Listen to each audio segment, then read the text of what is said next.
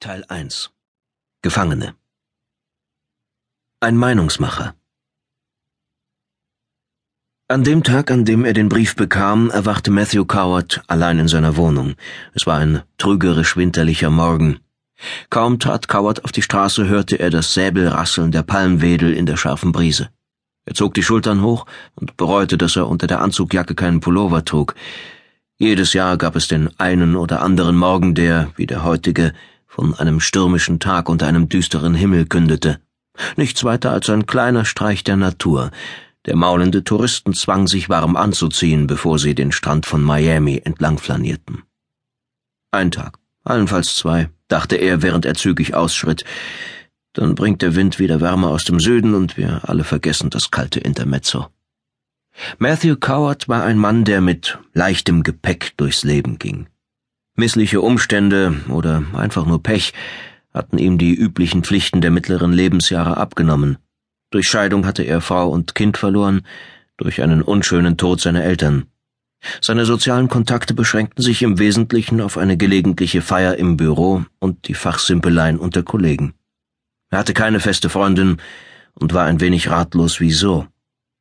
Zuweilen beschlich ihn der Gedanke, dass alle Farbe aus seinem Leben gewichen war, seit ihm seine Frau die gemeinsame Tochter entzogen hatte. Seine eigenen Bedürfnisse beschränkten sich im Wesentlichen auf das Joggen in einem städtischen Park, ein tägliches Pflichtpensum von zehn Kilometern, der einen oder anderen Verabredung zu einem Basketballspiel im YMCA und seine Arbeit bei der Zeitung. Immer noch blies ein kräftiger Wind und zerrte an den drei Flaggen vor dem Haupteingang des Miami Journal. An einer Wand prangte in riesigen roten Neonlettern der Name der Zeitung, ein Synonym für schonungslosen investigativen Journalismus und Macht. Coward trat durch die Flügeltür der Nachrichtenredaktion und winkte im Vorübergehen der Rezeptionistin zu, die halb hinter der Telefonkonsole verschwand. Vor einer Reihe von Postfächern blieb er stehen.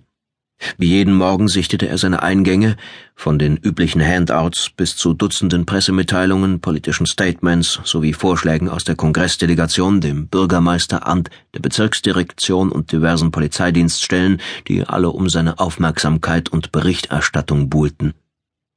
Unter dem Wust von Papieren stach ihm ein Brief ins Auge und er zog ihn hervor.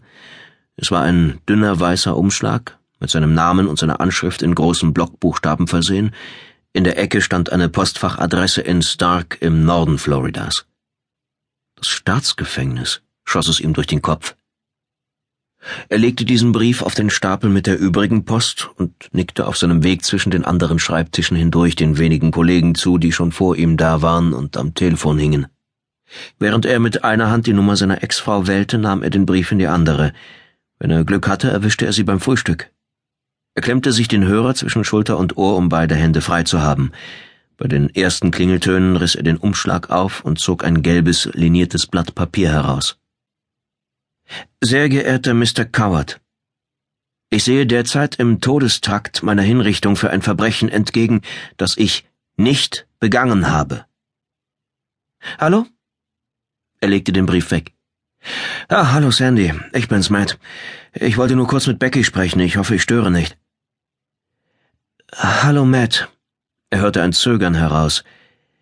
Nein, wir sind nur auf dem Sprung. Tom muss heute schon früh ins Gericht, deshalb nimmt er sie mit zur Schule und... Nach ein paar Sekunden sprach sie weiter. Nein, kein Problem, ich hab sowieso was mit dir zu besprechen. Aber die beiden müssen los. Machst du's bitte kurz? Es gab ihm einen Stich, dass er nicht am Alltag seiner Tochter teilnahm, und er stellte sich vor, wie er beim Frühstück die Milch eingoss, ihr abends etwas vorlas, ihr die Hand hielt, wenn sie krank war, die Bilder bewunderte, die sie in der Schule zeichnete. Er schluckte seine Enttäuschung herunter. Ja, klar, wollte mich einfach nur melden. Ich hol sie. Mit leisem Klirren landete der Hörer auf dem Tisch, und in der danach eintretenden Stille starrte Matthew Coward auf die Worte nicht begangen habe.